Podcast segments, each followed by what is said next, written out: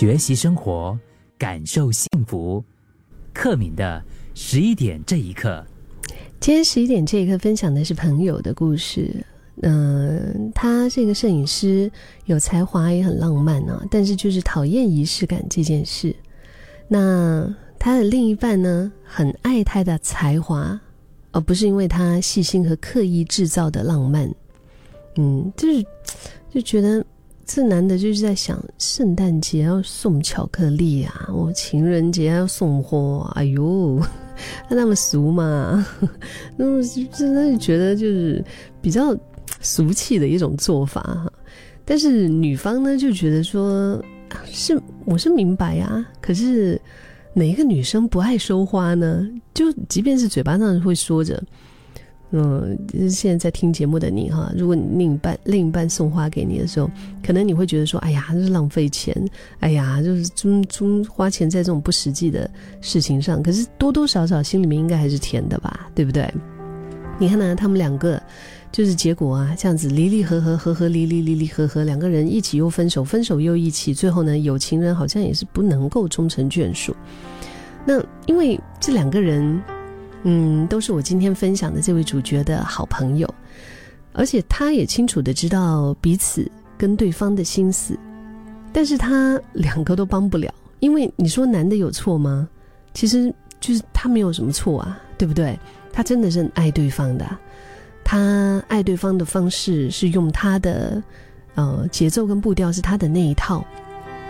只不过呢，要他因为世俗目光啊，所谓的就是啊，非得要在某一些大日子啊，所谓的仪式感去做一些违心的事，他就觉得好像好像很为难。他觉得我如果是真心想送，我就送啊，嗯，而且如果是感情好的话，两个人天天都是情人节嘛。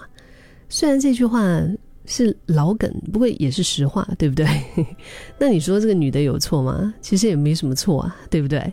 她真的就是爱对方的，而且他们两个已经不是第一次分手了。她很了解对方的性格，她也知道对方对她真的非常的好，只是每一次当她刻意的为对方花的一些心思，对方好像没什么感觉，也觉得。应该是这样的哦，是理所当然的啊。所以他就觉得，以一个女孩子的角度，他就觉得，嗯，好像如果说他是真心爱我的话，为我做一点违心的事都不可以吗？这个违心又不是叫你去偷去抢，就你觉得不可以，不需要送玫瑰花，可是我就喜欢呐，就能不能？所以你知道，他们两个就卡在这个点上。你这样子看来，是不是觉得很好笑？嗯。就是这么相爱的两个人，却会为这这么鸡毛的事，就是就是很芝麻绿豆的一些小事，然后闹到最后，就成为心结，然后两个人没有办法在一起。但是我觉得朋友的事，我们还是不要加意见了。嗯，只是这个让我想起以前。小王子里面的小狐狸，就是那本书里面啦。小狐狸不是讲过说，仪式就是使某一天和其他的日子不一样吗？使某一刻和其他的那一刻不一样吗？所以我觉得这个的确，它其实还是有很加分的。如果他们两个真的能够在这一点上达成一个共识，当然是最美妙的啦。嗯，我我倒是不觉得这个男的非得要做调整，或者是这个女的非得要包容对方。就是他们两个如果能够有一个共识，如果能够有彼此退让一步，可能他们就会成为非常幸福的一对。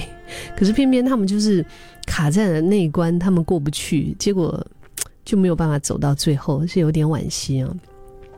我们刚刚说到这个。呃，仪式仪式感的这个重要性哈，以前我记得看过一个心理报告，就是有心理学家他们尝试从一对新人的婚礼当中，对幸福的感觉，他们就是做这个哈。那研究是这样的，也不太复杂。研究人员婚礼现场，他们就收集了新郎新娘和所有宾客的血液样本，然后他们发现了，在婚礼当中每一个参与者的催产素。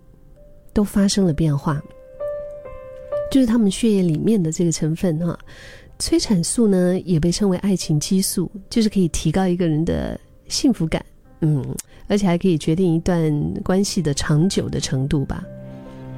然后他们就发现呢，在这个婚礼上，哎，就是大家血液的这个催产素都提高了很多，大家哦，就是包括宾客啊，都提高了很多。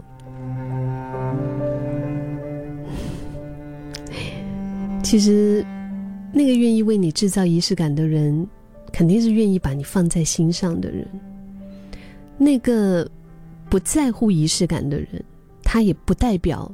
他没有把你放在心上，可是我觉得每一个人爱和尊重的角度不一样，每一个人有为对方花心思的那个角度，对不对？如果你也想让自己的生活多一些色彩，就应该也不会太在意仪式不仪式，到最后其实都是对对方的一份真心和尊重吧。